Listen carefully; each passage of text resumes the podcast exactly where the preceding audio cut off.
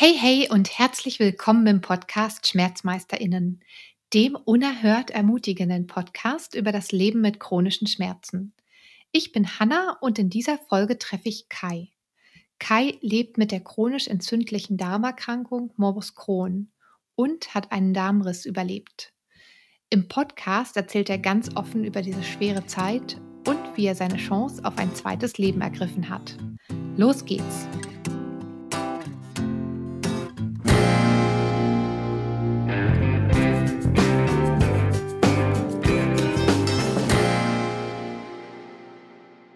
Hallo Kai.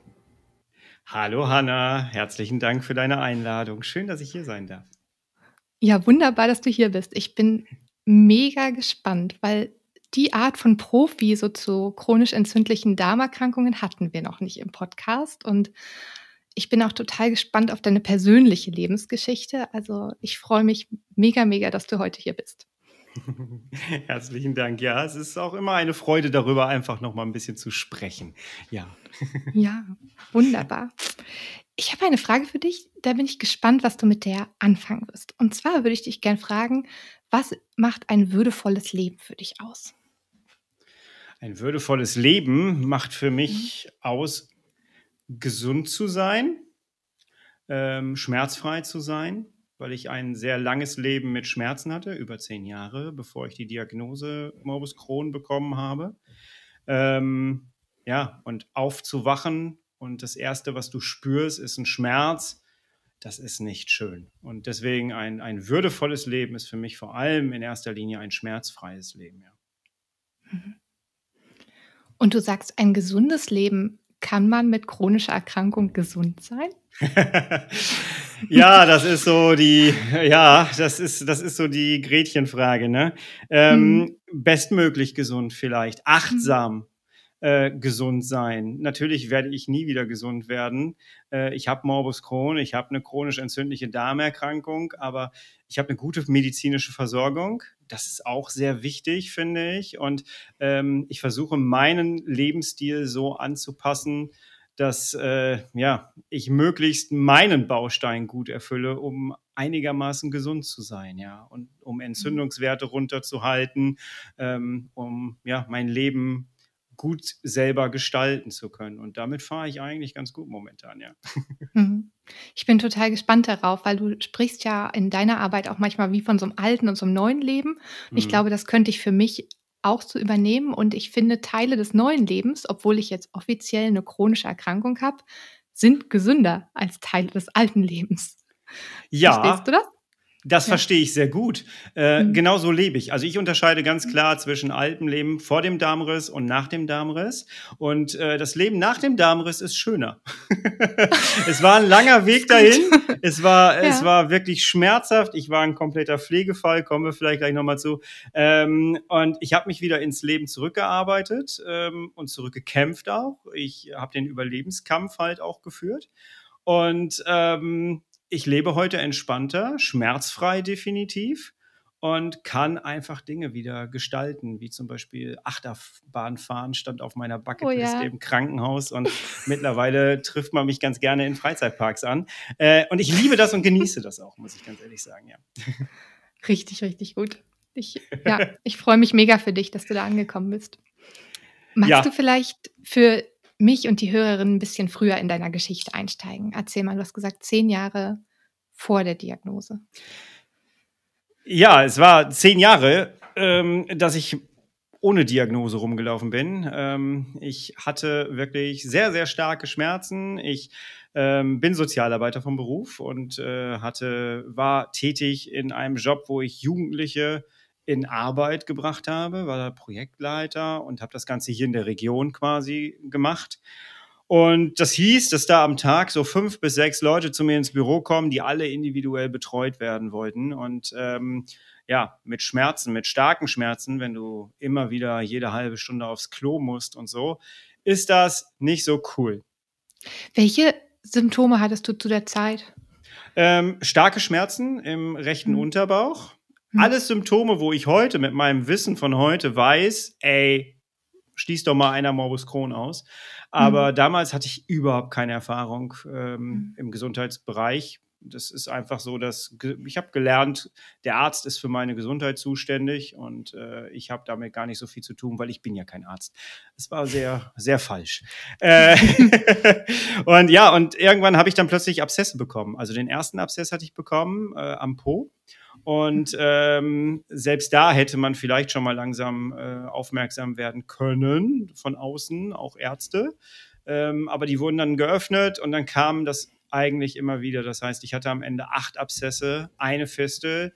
Und als jemand die Fistel gefunden hat, der Arzt wurde dann plötzlich hellhörig und der hat zum allerersten Mal eine CED mit reingenommen. Mhm. Ähm, und äh, hat dann danach geguckt und dann ging das eigentlich los. Aber ich hatte die Abszesse, ich hatte die Abszessöffnungen, die Wundheilungen, ähm, ich hatte Gewichtsverlust. Es wurde immer, immer Riesig, schlimmer. Ne? Genau, ich äh, habe vor dem Darmriss 50 Kilo gewogen. Ich habe zwischendurch, ähm, ja, zwischendurch wirklich kaum noch Kraft gehabt. Hm. Ähm, ich habe 2017 geheiratet am 13.05. Ähm, und da bin ich froh und dankbar, dass alles wunderbar funktioniert hat. Ich hatte keine Schmerzen. Es war ein ganz, ganz toller Tag. Wenn ich die Hochzeitsfotos heute sehe, sehe ich schon meinen Gewichtsverlust und wie es mir da ging. Man weiß ja dann immer, wie es einem auch gegangen ist. Und ja, am 13.05.2018, ein Jahr später, waren wir im gleichen Lokal, wo wir vorher ge äh, geheiratet haben und, und gefeiert haben. Ähm, und es war Spargelzeit. Ich habe Spargel gegessen und im Restaurant selber habe ich dann gemerkt, irgendwas stimmt nicht. Irgendwie ist jetzt der Schmerz, den ich jetzt gerade fühle, anders. Und wir haben abgebrochen, sind nach Hause gefahren. Und im Auto war es schon sehr, sehr schlimm. Und zu Hause bin ich dann zusammengebrochen. Meine Frau hat dann den Krankenwagen gerufen, hat am Telefon gesagt, Morbus Crohn, da hatte ich schon meine Diagnose. Und ähm, ja, und es haben alle alles richtig gemacht. Der Darm ist tatsächlich dann erst im Krankenhaus in der Notaufnahme gerissen. Ein paar Minuten früher, und ich sehe es jetzt nicht hier, an meinem ersten Hochzeitstag, wohl, hm. wohl gemerkt. Und ähm, ja. Hm. Oh so läuft das Leben manchmal. Ja, Gut, dass du da bist. Ja, danke. Finde ich auch. Ja. ja. das ist einfach so. Und ja. das ist halt immer damit verbunden jetzt auch, ne? Das äh, mhm. ist halt, das war eine Aufgabe, die nächsten, also nach der Rückverlegung war es mir vor allem ein großes Bedürfnis, dieses Datum von dem Darmriss zu entkoppeln, sondern mhm. dass man es einfach dann auch wirklich genießen kann, dass man einen Hochzeitstag hat. Das ja. äh, war danach dann ein bisschen schwieriger, ja.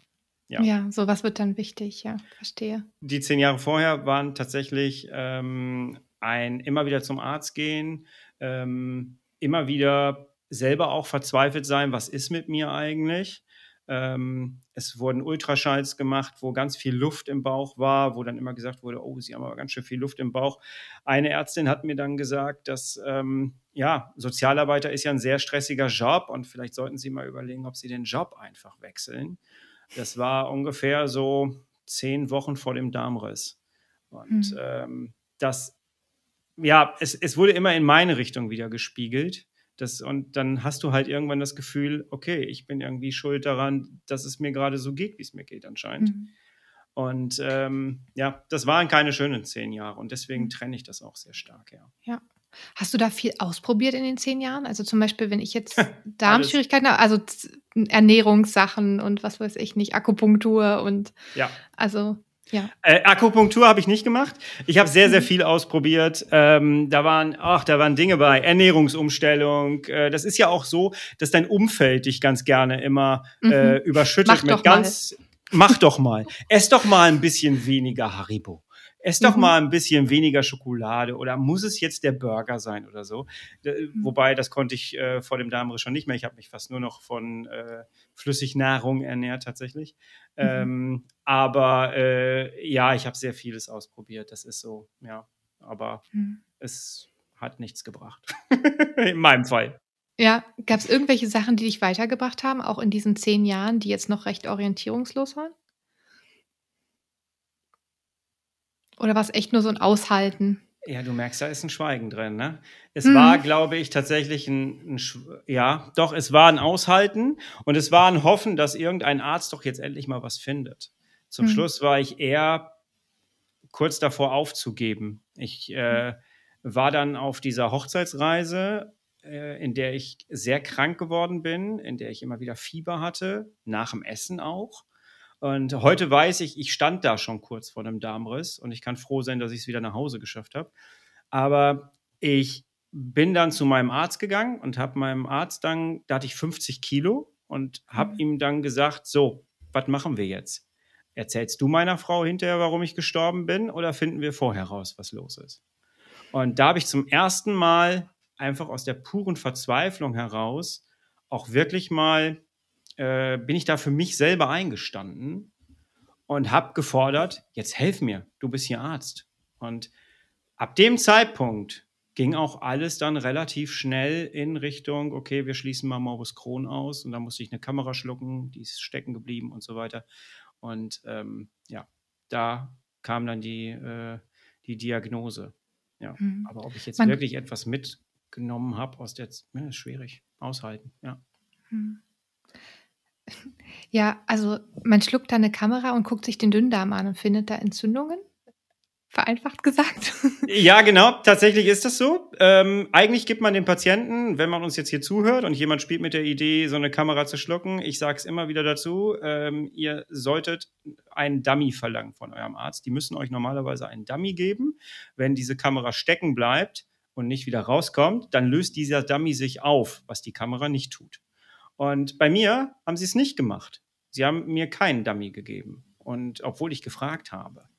Und ähm, diese Kamera, ich habe mir den Bericht dann hinterher angeguckt. Ja, diese Kamera kann, ich komme aus der Fotoszene, für mich war das total spannend zu sehen, dass ich jetzt meinen eigenen Darm von innen plötzlich sehen kann auf so einem mhm. Monitor in live. Das war sehr Du warst da wach? Ah, cool. Ja, ja, ich war wach, genau. Du schluckst ja. das Ding einfach wie eine Tablette. Ja. Und dann hast ja. du so einen Monitor oben und das Ding ist die ganze Zeit miteinander verbunden und äh, zeichnet das dann auf und ich konnte das Bild auf dem Monitor dann sehen. Das war sehr, sehr schön und interessant, mhm. muss ich sagen. Ähm, hätte ich gerne gehabt, die Bilder. Und in dem Bericht hinterher habe ich dann, äh, es wurde dann ganz klar gezeigt, hier, da sind diese Wölbungen, das ist definitiv Morbus Crohn. Ähm, mhm. Und dann ist mir aber aufgefallen, komischerweise keinem anderen, dass das Signal endete im Dünndarm. Ja, er hat gedacht, mhm. so müsste jetzt nicht eigentlich der ganze Dickdarm noch mit drauf sein. Und, ah ja, nee, vielleicht ist bis dahin irgendwie das Signal abgebrochen und so weiter und so fort. Aber vorm Darmriss haben die ein, ein Röntgenbild von mir gemacht und haben die Kamera da drauf gesehen. Und die Kamera hat letztendlich mit dazu beigetragen, dass mein Darm gerissen ist, weil es ein Darmverschluss ist. Wie lange war die dann da drin? Ja, äh, ein halbes Jahr ungefähr. Ja, ein halbes Jahr. Wow. Ja. Ja, das wissen ja viele Menschen auch nicht, was so für Sachen auch stecken bleiben im Darm, also auch an Fleisch mhm. und was weiß ich nicht, ähm, und da Jahre nicht rauskommen. Ja. ja. ja, und viele Menschen wissen auch gar nicht, ob man, äh, ob man Stenosen hat, also Verengungen im Darm hat. Mhm. Ähm, das, manchmal sind die Stenosen ja auch das, was so schmerzhaft ist. Ja. Je nachdem, was ich esse. Wahnsinn. Und das mit den Abs Abszessen musst du mir auch nochmal erklären. Ich kenne das Wort, aber ehrlich gesagt, so richtig ist es einfach mhm. wie so eine Blase wo sich eine Flüssigkeit ansammelt? Genau, Eiter. Es äh, mhm. äh, sammeln sich Eiter. Es sind große, fette Eiterpickel. Das kannst du dir mhm. vorstellen, wie äh, wenn du das am Po hast und du, du, halbierst einen Tischtennisball. So groß war das bei mir. Mal, noch nicht mal unbedingt nach außen, sondern nach mhm. innen. Das ist noch mhm. schmerzhafter.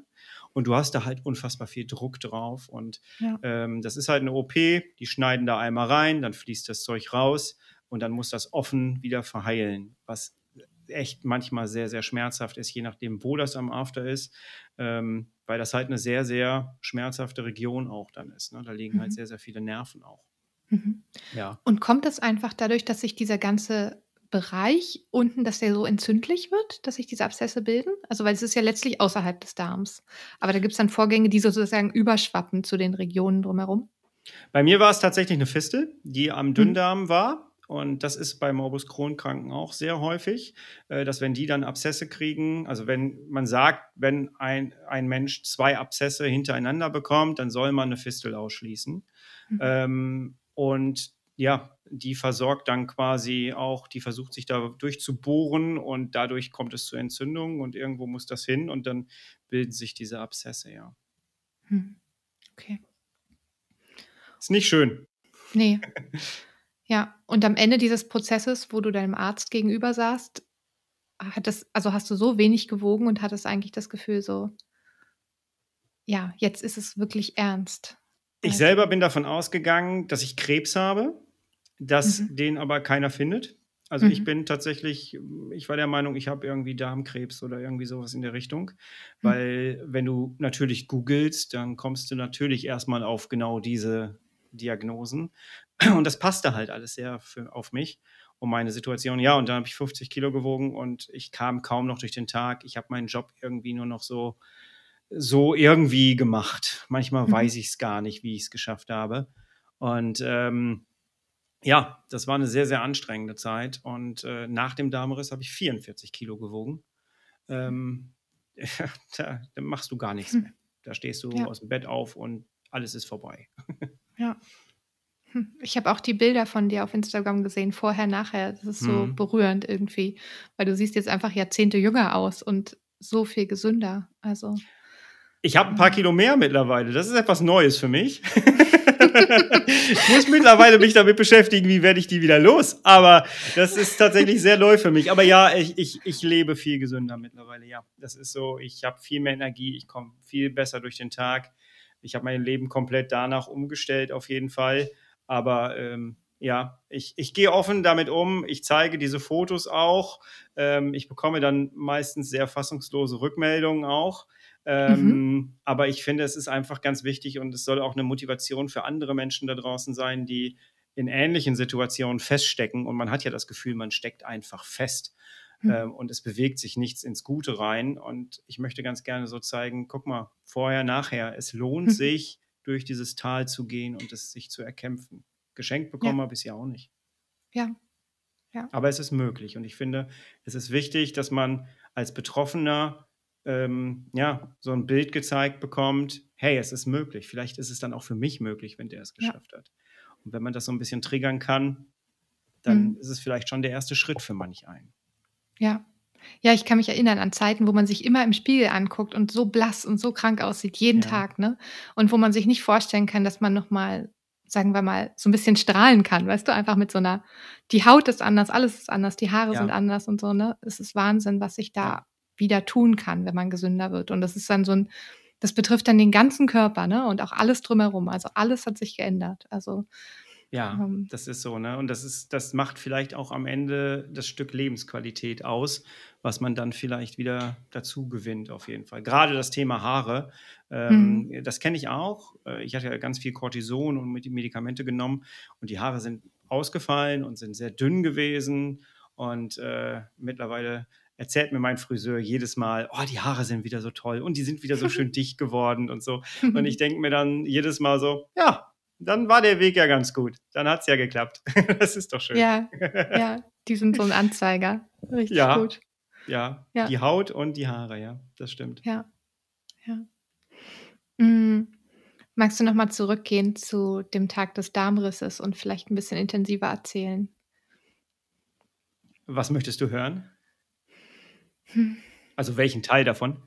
Ja, gute Rückfrage. Ähm vielleicht, wie geht's dir heute damit mit dieser Erfahrung? Ist da bist du ist da noch was von dieser Angst da und dieser Trauer, dass du das überhaupt erleben musstest? Oder was empfindest du heute dazu? Heute empfinde ich Dankbarkeit, Mhm. tatsächlich Dankbarkeit. Ich kann heute aus tiefstem Herzen sagen, der Darmriss ist das Beste, was mir passieren konnte. Das habe ich aber nicht 'ne Woche danach gesagt.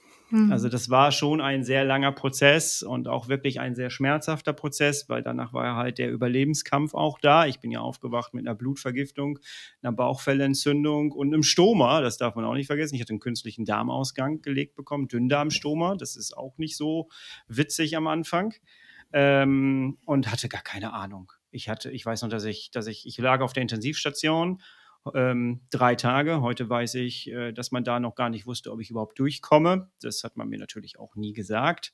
Äh, die Gesichter der anderen haben's mir dann gesagt irgendwann, als ich's dann gerafft habe.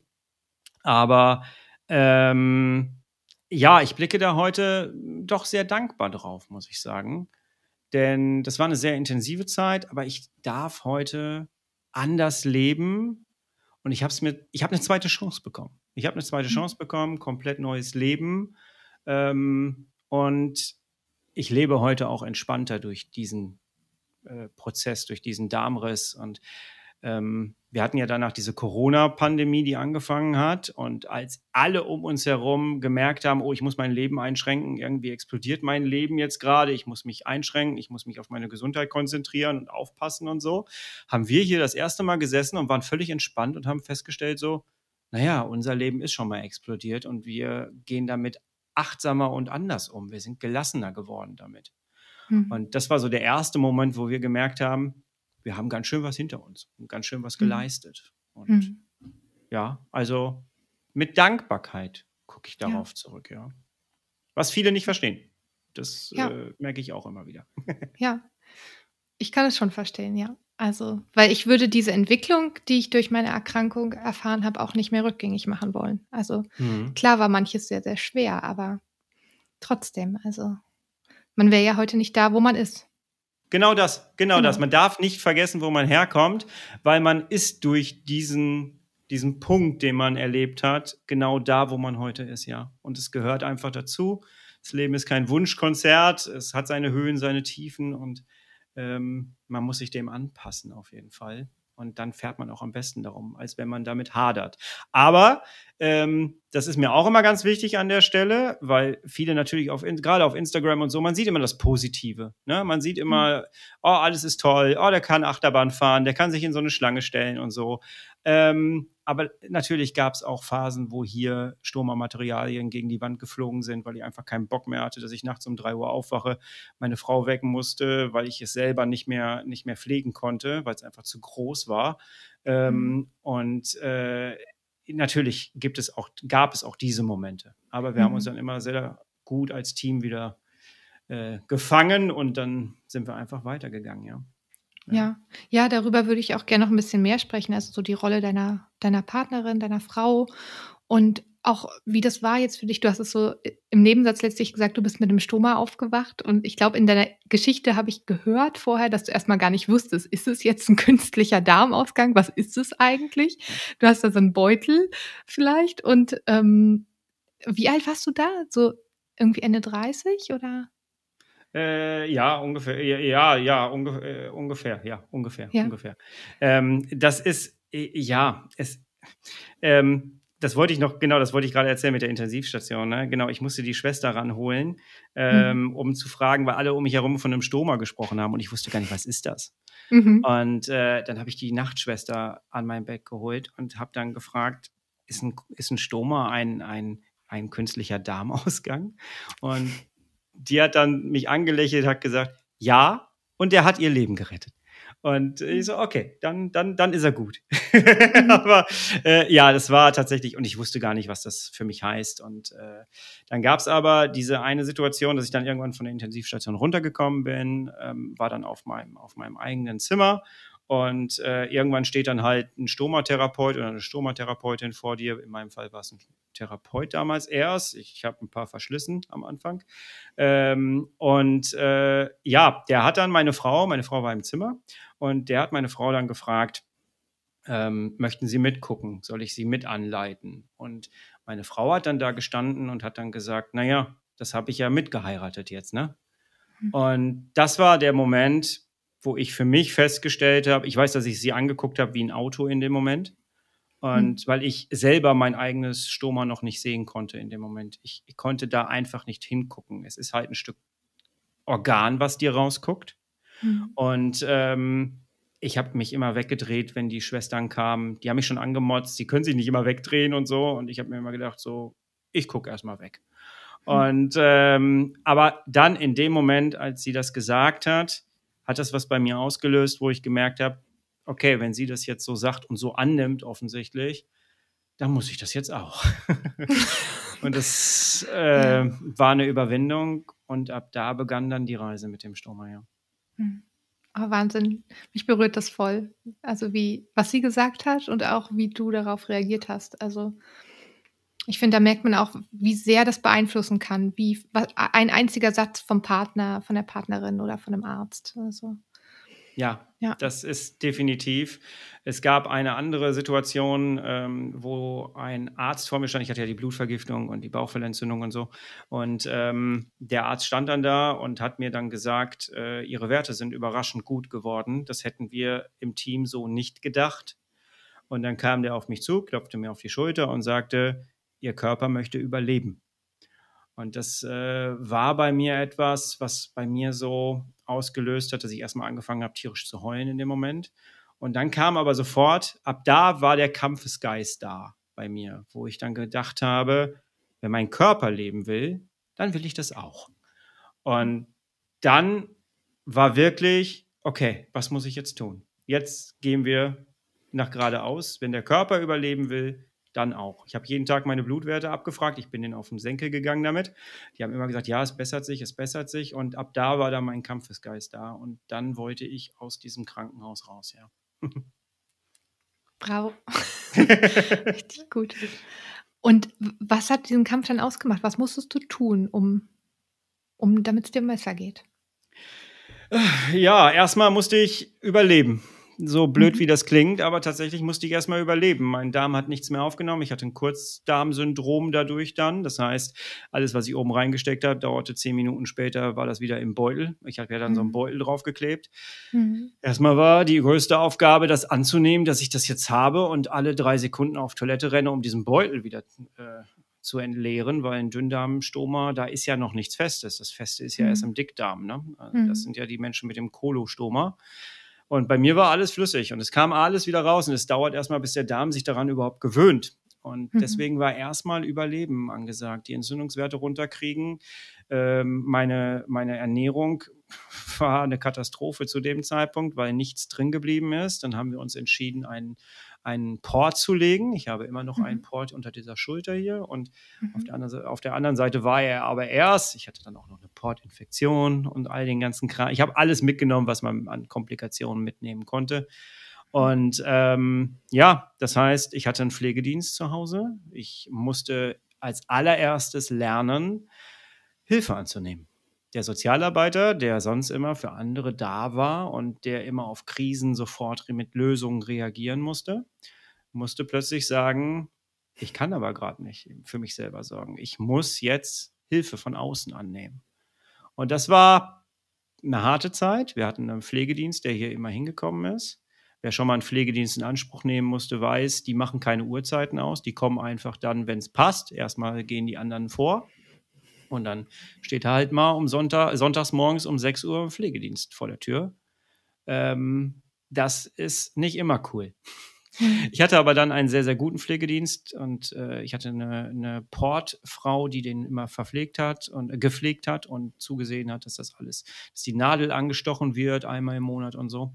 Und ähm, wir sind hier wirklich zu einem Team geworden. Und mhm. unsere Aufgabe war zusammen, dass ich wieder da durchkomme. Aber bis das erstmal soweit war, war es auch sehr lang. Also ich musste als erstes lernen, dass ich wieder zu Kräften kommen muss, um für mich einzustehen und um Dinge zu bekommen, die mir eigentlich zustehen und um mir die dann zu erkämpfen, weil am Anfang hat nichts funktioniert. Die Flüssignahrung wurde nicht angeliefert, die Rechnungen lagen hier, die konnten nicht bearbeitet werden.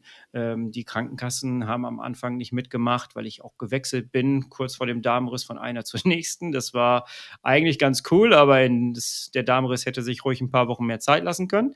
Aber ähm, ja, das äh, war so das Erste, was, was, mhm. was ich machen musste, wieder zu Kräften kommen und überhaupt erstmal sagen, ich muss Hilfe annehmen von außen, ja. Ja. Und ich meine, ja, wenn man jemand, also wenn man niemanden im Background hat, also wie du jetzt deine Frau, ne, das wäre unmöglich gewesen, oder? Also. Ja, ja, also ich, ich sage das, was heißt unmöglich? Nein, unmöglich. Wir wollen ja jetzt hier nicht, nicht damit mhm. aussagen, dass wenn jemand jetzt alleine wäre, natürlich wäre das auch irgendwie gegangen, gar keine mhm. Frage. Ich sage trotzdem immer, ohne meine Frau hätte ich es nicht geschafft. Ja, mhm. ganz, ganz klar.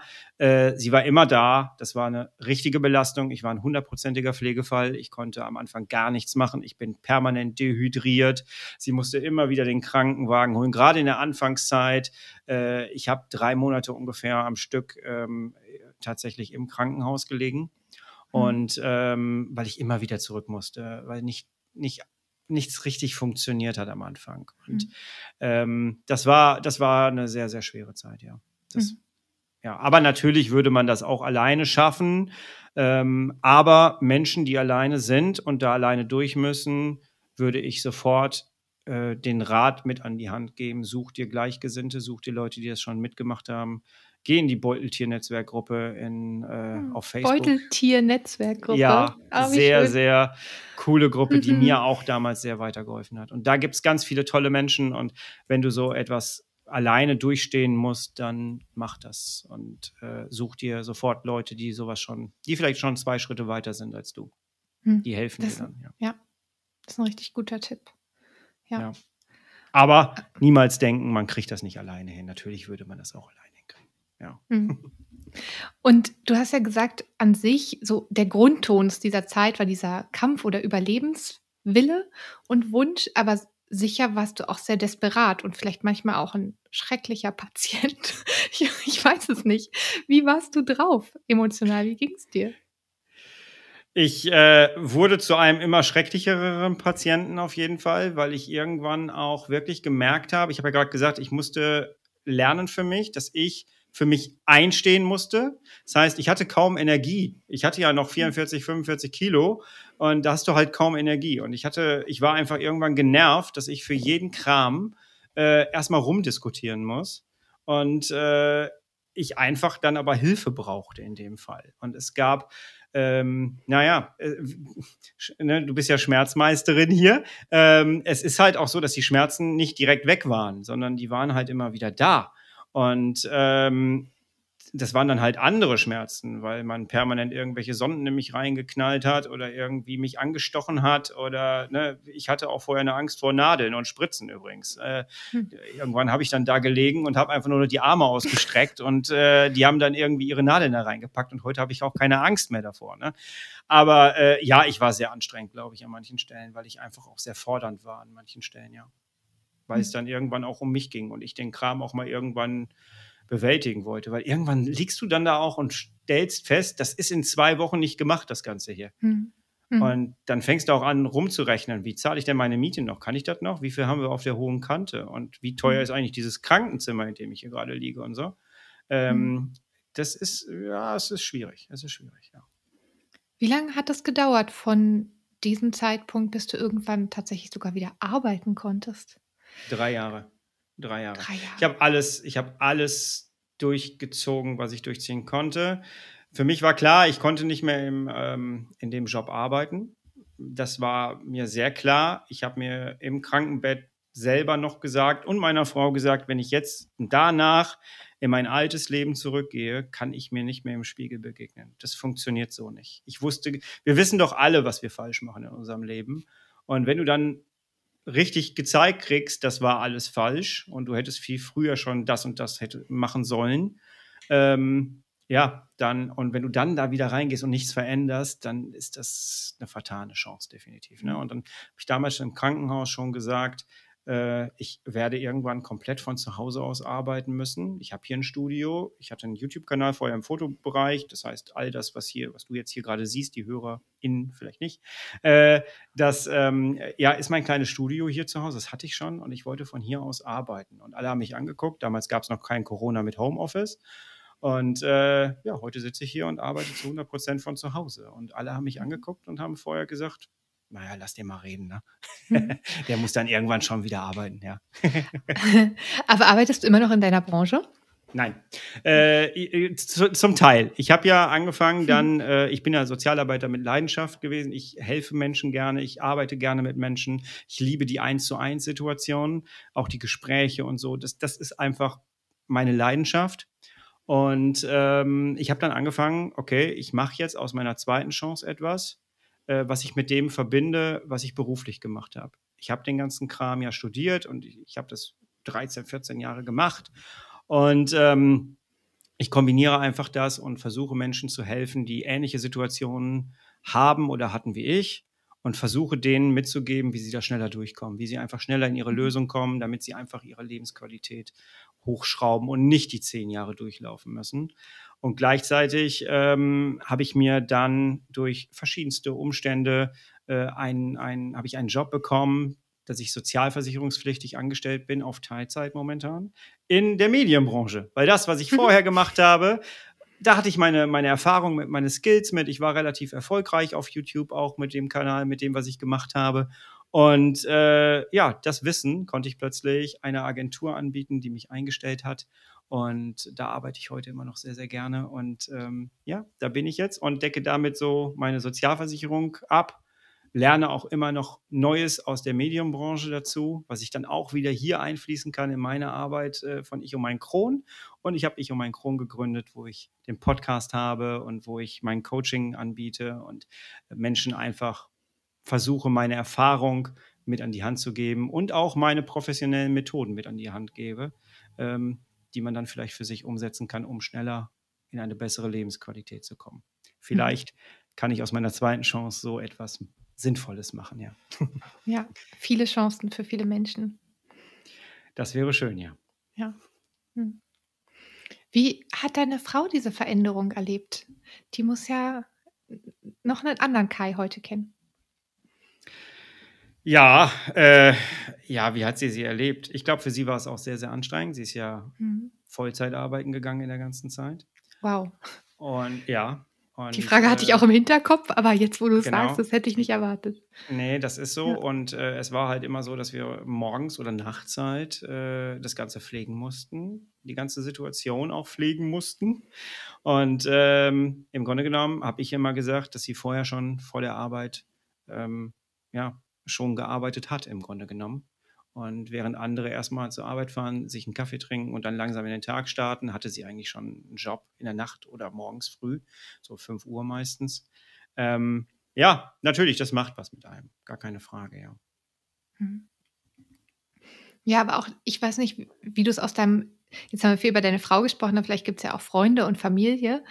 Ähm, mir wird schon viel gespiegelt, dass ich mich verändert habe. Wird dir das auch gespiegelt?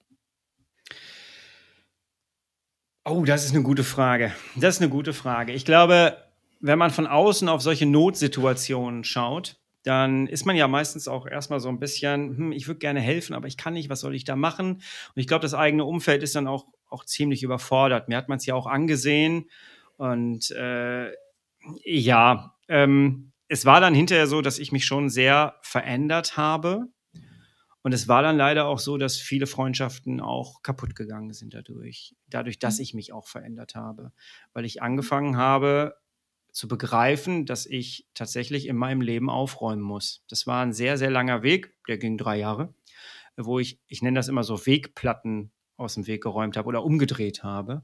Mhm. Ähm, sei es Jobveränderung, Ernährungsveränderung, sei es Freundeskreis, äh, dass man alles in seinem Leben einmal hinterfragt. Das habe ich so gemacht.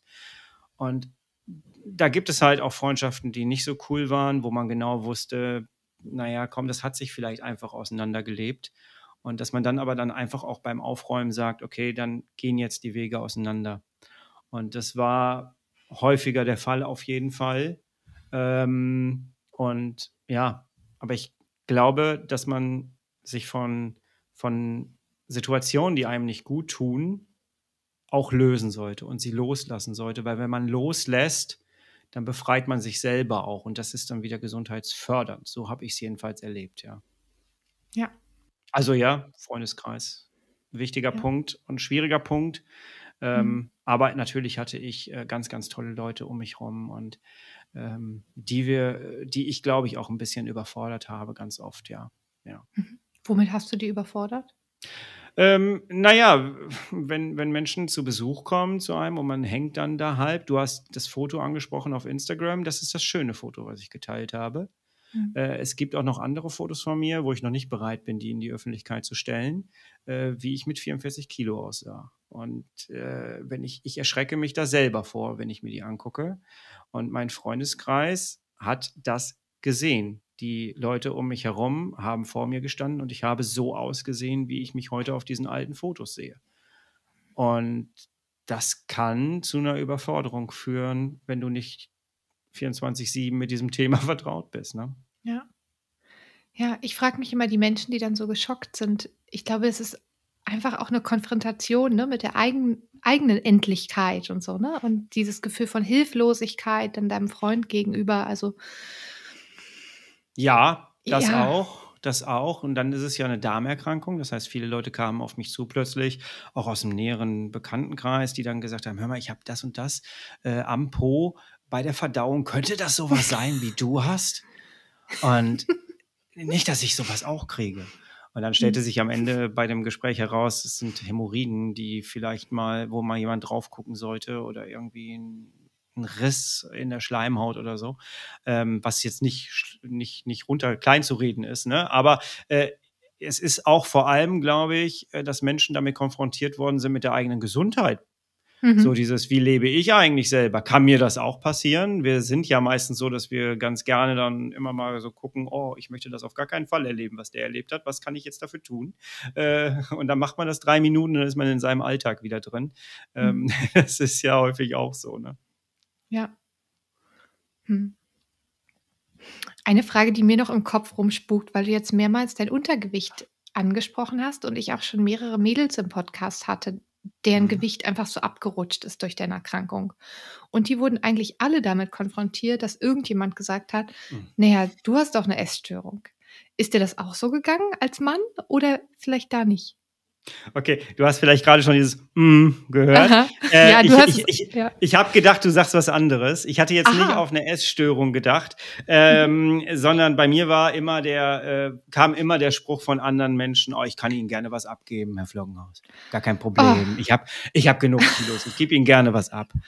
Und äh, das, ich konnte es nicht mehr hören. Wenn du nicht weißt, was mhm. du hast, wenn du selber mit dir struggles, dann denke ich mir oft, halt doch einfach als Umfeld deine Klappe. Also ja. wirklich halt doch einfach deine Klappe. Was ist denn, wenn, wenn du das jetzt so ansprichst, gerade mit den Mädels, äh, die dann damit konfrontiert werden, dass sie eine Essstörung haben? Das ist vielleicht auch etwas, was man bei Frauen gerne sagt, könnte ich mir vorstellen. Ich kann mir gerade nicht vorstellen, dass man einen Mann anspricht, du hast eine Essstörung, was auch schon wieder komisch ist eigentlich, dass man sich mhm. das nicht vorstellen kann. Aber mhm. äh, was ist denn, wenn, wenn, wenn die jetzt sagen würde, die Person, ja, ich habe eine. Ja, und dann? Dann toll, dass ja. du da den Finger in die Wunde geknallt hast. Äh, schön. nee, aber das kam auch so von Ärzten und Ärztinnen. Also die haben quasi, die sind so wie du, dass die zum Arzt äh, oder zur Ärztin gehen und sagen, mein Gewicht fällt ins Bodenlose, ich brauche Hilfe. Und die sagen mehr oder weniger hinter vorgehaltener Hand zu einer Kollegin, ah, die hat ja sowieso eine Essstörung. Also ja. Äh, null, null ernst genommen. Also und wirklich dann bis zu wirklich lebensbedrohlichen Situationen und dann auch Ernährung über Port und so weiter. Also das finde ich schon wahnsinnig frustrierend und mich hätte es jetzt interessiert und aber wenn du nicht darauf angesprochen würdest, sehe ich da schon auch ein Gender Bias eindeutig. Also weil, das ist das ähm, Wort, wonach ich gerade gesucht habe. Ja, richtig, das ja. ist das Wort. Ähm, ja, also ich habe tatsächlich immer wieder gehört, ähm, ich kann Ihnen gerne was abgeben. Also ich habe genug Kilos, da kann ich Ihnen gerne mal was abgeben. Das Problem hätte ich aber gerne mit, mit Ihrem Gewicht. Und dann habe ich immer gedacht, so, nee, ich glaube nicht, weil das ist ja auch nicht gesund. Aber es ist nee. halt, ich habe am Anfang meiner Arbeit immer sehr provokant gearbeitet. Ähm, ich bin halt manchmal, ich komme aus dem Ruhrpott, wir sind nicht weit weg voneinander. Du kennst die Mentalität hier im Ruhrpott, glaube ich. Ich bin manchmal ein bisschen provokant bei manchen Aussagen. Und ich habe damals immer die Aussage geprägt, ähm, äh, setz dich auf eine öffentliche Toilette oder einfach bei deiner Arbeit auf die Toilette, warte, bis sich jemand neben dich setzt, zwischen die Wand, da ist eine Wand dazwischen und du wirst relativ schnell rauskriegen, du bist nicht der Einzige mit Darmschwierigkeiten oder Verdauungsschwierigkeiten. Und äh, so eklig, wie das gerade so ist im Kopf, so wahr ist es leider auch. Äh, es haben alle Schwierigkeiten damit, sonst wäre so ein Buch wie Da mit Charme nicht äh, komplett ein Bestseller geworden, weil alle Leute keine Lust haben, darüber zu reden und sich nicht trauen, darüber zu reden, weil es ein Tabuthema ist. Und dann hole ich mir lieber ein Buch, bevor ich zum Arzt gehe. Mhm. Ähm, wie ich jetzt aber mit so einem Thema, was ich jetzt da raten würde, das ist schon wieder schwieriger.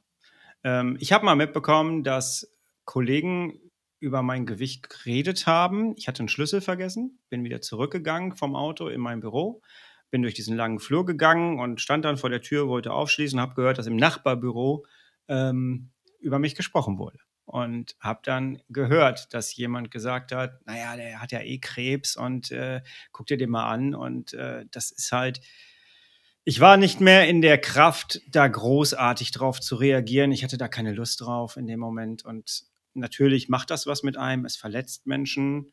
Ähm, Und es ist zu leicht zu sagen, schaff dir ein fettes Fell an, bleib bei dir mit deinem Fokus bei dir und dränge auf Lösung. Das ist zu leicht, das zu sagen. Es ist nur leider auch die Lösung. Fokussiere dich auf das, was du wirklich verändern kannst. Und wenn du das Gefühl hast, du kannst deinem Arzt nicht vertrauen, dann wechsel den Arzt. So mhm. schwierig wie das ist, und es ist gar nicht leicht, einen guten Gastroenterologen zu finden oder einen guten Hausarzt zu finden. Ähm, aber wenn du das Gefühl hast, du wirst nicht ernst genommen von deinem Arzt, dann wechsel ihn. Ich bin damals zu der Ärztin gegangen, die mir gesagt hat, ich müsste einen Job wechseln, dann ging es mir besser und habe ihr einfach kommentarlos die Dinger dahingelegt und habe gesagt, hier, ich habe meinen Job nicht gewechselt, ich habe einen Darmriss gekriegt, lag bestimmt am Job, ne? Und dann bin ich wieder gegangen. Und mhm. ähm, das, die Rechnung hatte ich. Das war das Einzige, wo ich wirklich nochmal meine, meiner Wut äh, ablass, äh, meine Wut ablassen wollte.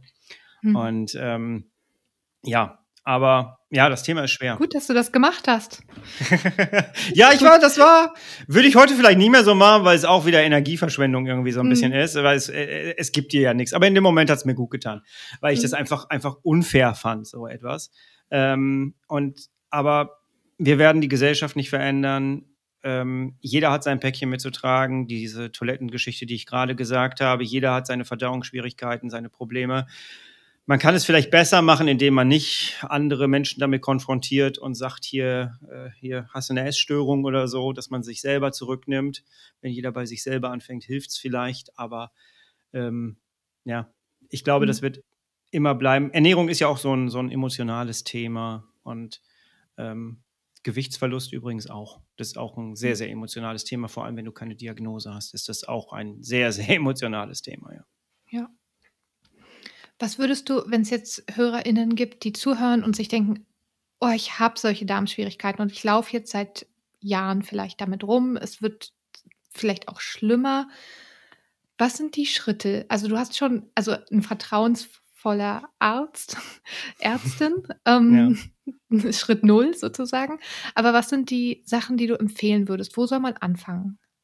Also mein Ansatz ist grundsätzlich immer, verstehe, was in deinem Körper gerade passiert. Also mein Ansatz ist dieses, werde ein informierter Patient. Ich habe mich ja mittlerweile mit einem Arzt zusammengetan, Dr. Peter M.B., der Proktologe ist und Chirurg ist. Mit dem habe ich die, ähm, die chronische Sprechstunde mal gemacht auf Instagram. Das war so ein Livestream. Und äh, da konnten die Leute Fragen stellen. Bring deinen Informationsstatus hoch. Mhm. Ähm, ich bin damals nach dem Darmriss zu einem Gastroenterologen gegangen und der hat mir den Satz gesagt, der mich so geprägt hat bis heute und den gebe ich überall weiter. Der hat mir gesagt, ich muss sie nachts wecken können und sie müssen mir ihre Krankheit erzählen können, sie müssen mich auf den aktuellen Stand bringen, was haben sie da und sie müssen ihre Krankheit besser kennen als ich. Und da habe ich noch gedacht damals, ich bin doch kein Arzt, ich bin Sozialarbeiter. Wie soll ich dir jetzt meine Krankheit erklären?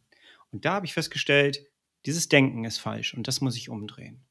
Und es hat mich sehr geprägt, dieses bring, werde ein informierter Patient, verstehe, was in deinem Körper gerade abgeht, was da abläuft und dann kommuniziere mit deinem Arzt auf Augenhöhe. Das war nämlich das, was mhm. er gesagt hat. Sie müssen mit mir auf Augenhöhe reden können. Und da habe ich gesagt, das kann ich mhm. doch nicht, ich bin doch kein Arzt. Mhm. Und heute bin ich ein schwieriger Patient, weil heute gehe ich zu den Ärzten, heute bin ich schwieriger als zu deiner Frage vorhin, heute bin ich mhm. schwieriger mhm. als damals, denn heute gehe ich da rein und sage, ich hätte gern das, das, das und ich hätte gern das ausgeschlossen. Ich kann nämlich heute auch meine Blutwerte selber lesen. Das konnte ich früher mhm. auch nicht, weil es mich mhm. nicht interessiert hat irgendwie. Lerne deine Blutwerte lesen und gucke, wie du die selber beeinflussen kannst auch. Mhm. Und der nächste Schritt ist, bringe von dir aus das Thema CED, chronische entzündliche Darmerkrankung, auf den Tisch deines Arztes. Das war bei mir sehr lange nicht. Bei mir lag es an, an der Initiative des Arztes, der dann gesagt hat, ich mache das äh, und schließe das jetzt aus. Ich habe auf meiner Homepage eine Checkliste mit Peter M, Dr. Peter MB gemacht, ähm, mhm. wie du deine CED ausschließen kannst. Und wir haben eine kleine Checkliste gemacht, die man selber ausfüllen kann, die man aber vor allem mit seinem Arzt ausfüllen soll. Mhm. Und wenn du diese Liste mitnimmst, dann ist das Wort CED, steht fett oben drauf, dann liegt das Thema quasi schon auf dem Schreibtisch des Arztes weil da steht, lass deine CED ausschließen. Und ja, dieser Impuls, ich glaube, das ist sehr, sehr wichtig im Umdenken. Wir müssen Impulse an unseren Arzt liefern. Wir möchten gerne das und das ausgeschlossen haben. Wir möchten mhm. gerne ähm, wissen, was macht jetzt dieser Wert oder so. Fragen stellen. Wirklich ja. die Initiative ergreifen. Mhm. Das kannst du nur, indem du dein Wissen ein bisschen höher packst. Und ich finde auch offen damit umgehen, was man gelesen hat. Also sagen, ich habe das ja. und das gelesen, könnte das zutreffen? Sehen Sie das auch so? Also ich finde auch, dass dieses, also wirklich Dialog auf Augenhöhe, ne? Und ich habe auch oft erlebt, dass Ärzte, Ärztinnen dann selber nachgoogeln und sich das nochmal angucken und äh, überlegen, ne? Also so ein gemeinsames mhm. Überlegen. Und ähm, ja. Total und Ärzte, Ärzte raten ja auch immer sehr gerne ab, äh, dass die Patienten googeln sollen. Und mhm. ich habe irgendwann festgestellt, sie machen es vor allem deswegen, weil die Leute dann nämlich Fragen stellen. Mhm. Und ich möchte gar keine Ärzteschelte machen, weil da draußen gibt es wirklich wahnsinnig gute Ärzte. Ähm, Dr. Peter M.B. hat das selber so geäußert, dass er gesagt hat, 99 Prozent der Patienten mit CED, also Morbus Crohn und Colitis ulcerosa, wissen mehr über ihre Erkrankung als die Ärzte. Mhm. Wenn ich das sage, ist das was anderes, als wenn das ein Facharzt sagt. Mhm. Und das allein bringt mich schon in die Situation als Patient, dass ich offensiv da reingehen muss in die ganze Geschichte. Wenn ich möchte, dass mir schnell geholfen wird, dann muss ich die Initiative ergreifen. So mhm. läuft es leider heutzutage. Und es liegt vielleicht auch so ein bisschen, vielleicht kann ja jeder auch mal sich selber hinterfragen, wie er aufgewachsen ist mit seiner Gesundheitsgeschichte, was hat man mitbekommen. Ich habe das mal irgendwann erzählt, meine Oma hat mir früher äh, den guten alten Klosterfrau Melissengeist auf so ein schön, äh, schönes Stück Zucker gepackt und da musste ich das schlucken und danach war alles wieder toll. Egal was, hast einen Pickel, hier Klosterfrau Melissengeist. Hast du irgendwie äh, Hautschuppen, hier Klosterfrau Melissengeist. Dann war alles wieder schön. Und mhm. äh, so läuft es aber halt nicht. Ne? Und mhm. äh, es läuft heutzutage anders und wir sollten verstehen. Und das Wissen ist da. Das Wissen ja. ist überall. Wir haben YouTube. Das Wissen kommt überall zu uns und daraus entstehen Fragen. Und die Fragen können wir die, den Ärzten stellen. Und äh, es gibt da draußen wirklich tolle Ärzte, auch tolle Gastroenterologen. Es ist vielleicht ein bisschen schwierig, die zu finden manchmal, aber die helfen einem definitiv weiter, ja. Mhm. Prima. Ähm, vielleicht le fast letztes Thema, Ernährung. Wie ernährst du dich heute? Und wie kannst du deine Situation damit steuern, beeinflussen? Also ich ernähre mich mittlerweile komplett vegan. Ich mhm. weiß, dass das manchmal nicht so gerne angenommen wird. Vegane Ernährung wird ja eh manchmal nicht so gerne angenommen. Äh, wenn man CED hat, dann kriegt man relativ schnell dann gesagt, ja, du kannst dich doch nicht vegan ernähren. Doch, seit äh, jetzt fast vier Jahren geht das sehr gut. Äh, aber ähm, ich hatte damals nach der Rückverlegung, ähm, habe ich mir einen Gulasch gemacht und äh, hatte, Sekunde, ja? sag nochmal für die HörerInnen, was eine Rückverlegung ist. Ich habe es gecheckt. Entschuldigung, ja, na, guck mal, so bin ich schon da drin, dass ich einfach ja. so vor mich her plaudere. Eine Rückverlegung ist, ein, ist einfach, dass mein Stoma wurde zurückverlegt. Es gibt die Möglichkeit, dass man das Stoma äh, endgültig legen kann. Bei mir haben sie einfach das Stoma so gemacht, der Darm wurde einmal durchgeschnitten, dann wurde ein Teil nach außen verfrachtet, damit der Darm sich erstmal wieder heilen kann. Und äh, das wurde einfach gemacht, damit damit äh, diese Engstelle da jetzt nicht nochmal passieren kann. Ähm, und dann wurde das Ganze bei mir wieder zurückverlegt, nach ach, anderthalb Jahren ungefähr. Mhm. Und ähm, ja, nee, es war kürzer die Zeit. Aber es wurde dann zurückverlegt und das wird dann halt einfach wieder zusammengeschweißt, der Darm, und dann musst du abwarten, ob das Ganze hält. Und dann äh, muss der Darm sich da wieder dran gewöhnen. Und mhm. ähm, dann geht halt die Verdauung wieder los. Das heißt, ich hatte eine ganze Zeit lang einen Teil meines Verdauungsorgans nicht mehr in Benutzung. Das heißt, es mhm. kam ja meine ganze Verdauung. Ich musste nicht mehr aufs Klo, nur noch um den Beutel auszuleeren. Mhm. Und äh, der After wurde halt gar nicht mehr, der wurde ja abgeklemmt. Und ja. dann plötzlich muss das aber da wieder raus. Das heißt, die Schleimhaut muss mhm. sich wieder neu bilden, die Darmflora muss sich wieder neu bilden. Das braucht seine Zeit. Und wow das war bei mir mit sehr vielen Durchfällen und das war wirklich eine sehr, sehr harte Zeit, weil ich wirklich gedacht habe, ich habe einen Fehler gemacht mit der Rückverlegung. Die hätten wir vielleicht nicht machen sollen, aber mein Darm hat einfach sehr lange gebraucht und ich hatte unfassbar viele Durchfälle in dem Moment. Und mhm. irgendwann wurde es dann halt besser und dann habe ich halt mir Gulasch gemacht, da sind wir beim Gulasch. und äh, ja, und das habe ich gegessen und habe dann festgestellt, dass mein Darm, mein Darm kam mit dieser Fleisch- und Fettverdauung einfach nicht mehr klar. Es hat nicht funktioniert. Ich hatte plötzlich die gleichen Schmerzen wieder, die ich vor dem Darmriss hatte. Diese Krämpfe. Ähm, ich habe gemerkt, dass die Gallen, also heute weiß ich, das war die Gallenflüssigkeit. Ich hatte dann ein Gallenflüssigkeitssyndrom und dass die Galle halt Flüssig mehr Flüssigkeit verliert. Und das tut halt richtig weh. Und dann habe ich festgestellt für mich, und ich habe es auch gefühlt in dem Moment, okay, wir sind jetzt an einem Punkt, wo ich so weitermachen kann. Dann habe ich vielleicht die gleiche Nummer wieder, wie ich sie mit dem Darmriss hatte und habe nichts dazugelernt. Oder ich verändere jetzt mein Leben und ändere jetzt auch meine Ernährung und guck mal, was dann passiert. Und das war dann meine Reise, die eigentlich alles verändert hat. Das waren diese Wegplatten. Die erste Wegplatte war definitiv dann die Ernährung. Hm. Und ich hatte mit veganer Ernährung vorher nicht wirklich was zu tun. Für mich war es auch erstmal nicht der ethische Moment, der Grund, warum ich das gemacht habe, sondern der gesundheitliche Grund. Der ethische kam später dazu. Ähm, aber ich musste erstmal lernen, was brauche ich denn für Nährstoffe? Kann ich das mit Morbus Crohn und Colitis ulcerosa überhaupt? Also ich jetzt mit Morbus Crohn überhaupt? Ähm, und äh, was muss ich da beachten und was vertrage ich. Das war eine spannende Reise. Am Anfang hat mir auch gar nicht viel geschmeckt, weil mhm. der Geschmackssinn sich auch erstmal verändern musste und so. Und ja. Und du musst ja auch erstmal lernen, so zu kochen. Ich finde, wenn man da ja. neu anfängt, dann weiß man ja auch erstmal nicht, was kann gut schmecken. So, also. Genau, ja. und man muss der Sache dann auch mal eine zweite Chance geben, wenn es am Anfang nicht schmeckt. Das war bei mir am Anfang auch so. Ähm, aber man lernt sehr viel. Man lernt sehr viel, was, äh, welcher Stoff ist in welchem Lebensmittel drin, wie kann ich, was ist entzündungshemmend, was ist nicht entzündungshemmend. Die Reise ging dann plötzlich los. Ich muss aber auch dazu sagen, meine Frau hat dann mitgezogen, die fand meine Entscheidung sehr cool und hat dann mitgemacht. Ich weiß, dass das nicht überall möglich ist. Dass, wenn der Partner nicht mitmacht, kochst du immer doppelt, was in der jetzigen Zeit, glaube ich, auch gerade ziemlich schwierig ist dann. Ähm, das hat es dann schon leichter gemacht, auf jeden Fall. Aber mittlerweile sind wir, also es war dann so, dass ich mir die Challenge gesetzt habe, ich mache das jetzt mal äh, ein halbes Jahr Meinem Arzt, mein Arzt fand das nicht cool. Der hat mir davon abgeraten. Dann habe ich ihn gar nicht in Kenntnis gesetzt. Ich bin einfach zum Arzt gegangen, habe mir Blutwerte geholt, habe mir vorher mein Wissen hochgepackt, mhm. ähm, habe mir meine Blutwerte geholt, habe mir die angeguckt und äh, habe dann gesagt, ich hätte ganz gerne in vier Wochen nochmal einen Bluttest. Und in den vier Wochen habe ich gedacht, ich ernähre mich mal vegan. Habe das aber nicht abgesprochen, sondern habe einfach gesagt, mache ich dann nochmal in vier Wochen, weil ne, ich habe halt viele Durchfälle, ich hätte gerne nochmal einen Bluttest. Und dann habe ich das gemacht, habe vegan mich ernährt, habe mir so eine Challenge daraus gebaut, vier Wochen. Für mich war klar, wenn ich keine Veränderung in den Blutwerten sehe und ich so keine Veränderung merke, dann äh, hat sich das auch wieder erledigt für mich. Ne? Und dann war ich nach vier Wochen da, habe mir meine Blutwerte wieder geholt.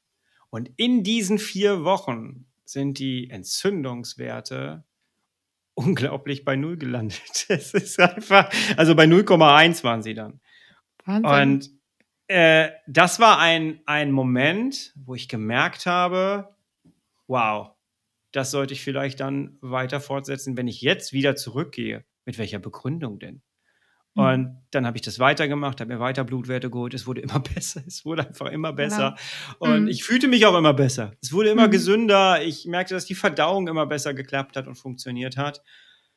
Und dann bin ich dabei geblieben. Und das mhm. ist jetzt fast vier Jahre. Ja, wir gehen auf die vier Jahre zu. Ja. Cool. Aber Gluten isst du? Äh, ja, Gluten. Ich weiß, was ich alles nicht essen sollte und ich weiß, worauf ich äh, auch, auch äh, ja nicht so, ja, was ich nicht machen sollte, lieber. Aber manchmal mache ich's. Äh, ich komme manchmal, ich komme ja von der flüssigen Ernährung. Ich durfte ja früher gar nichts e-, essen, ne? Und mhm. äh, ich äh, esse leider sehr gerne. Es gibt ja auch vegane Burger. Dann esse ich vegan, aber ich esse einen Burger. Mhm. Es ist sehr lecker. Ich äh, verfalle mhm. dem auch ganz gerne mal mit meiner Geschichte. Und manchmal, ich sag mir oft, äh, ich, ich, darf das jetzt, obwohl ich es nicht machen sollte eigentlich. Aber ähm, ja, ich esse Gluten äh, zwischendurch, aber ich versuche immer darauf zu achten, dass ich es relativ schnell dann auch wieder runterschraube, dass ich mal eine Woche lang gar kein Gluten mehr esse. Wir essen aber auch mhm. glutenfreie Nudeln. Es gibt mittlerweile mhm. Mais, Erbsen, Protein, Linsennudeln. Ich vertrage mhm. das Gott sei Dank. Es gibt viele Leute, die das nicht vertragen. Mhm. Ähm, mittlerweile hat sich mein Darm an Ballaststoffe aber ganz gut angepasst, würde ich mal sagen, und verträgt das ganz gut, ja. Ja, super. ja, ich glaube, wir kommen fast zum Ende des Interviews. Ähm, was würdest du vielleicht als allerletztes Leuten gern noch mitgeben? Also steht für euch ein. Ähm, nehmt eure Situation an, akzeptiert sie. Die Akzeptanz ist immer das, das Allerbeste, Allerwichtigste. Ohne Akzeptanz. Wir können immer gegen Diagnosen ankämpfen, gegen, gegen Schübe ankämpfen, gegen Schmerzen ankämpfen. Der erste Schritt mit meiner Erfahrung, die ich jetzt hier so erzählen durfte, ist aber immer es erstmal annehmen, weil danach fängt man an, in Lösungen zu denken. Deswegen, auch wenn es schwierig klingt, wie soll ich das jetzt annehmen?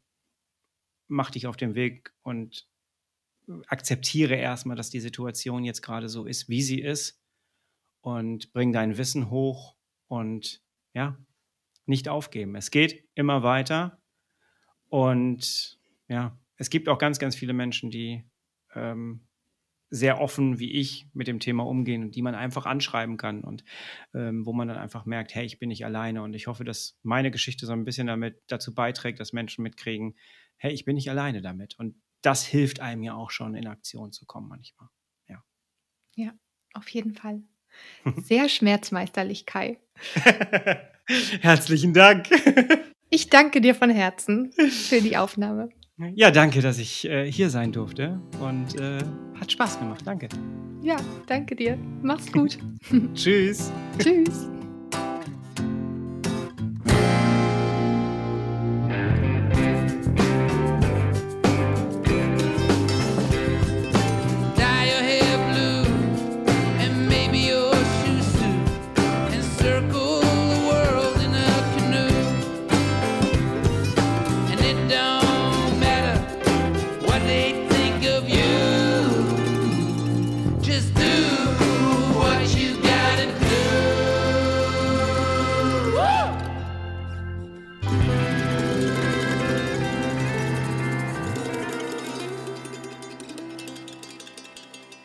Waren eure schmerzmeisterlichen Stimmen für heute.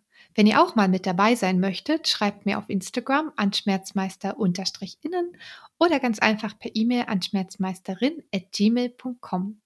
Und abonniert natürlich super gern den Podcast in eurem Lieblings-Podcast-Portal. Bleibt klug und mutig. Bis bald. Hey Dor!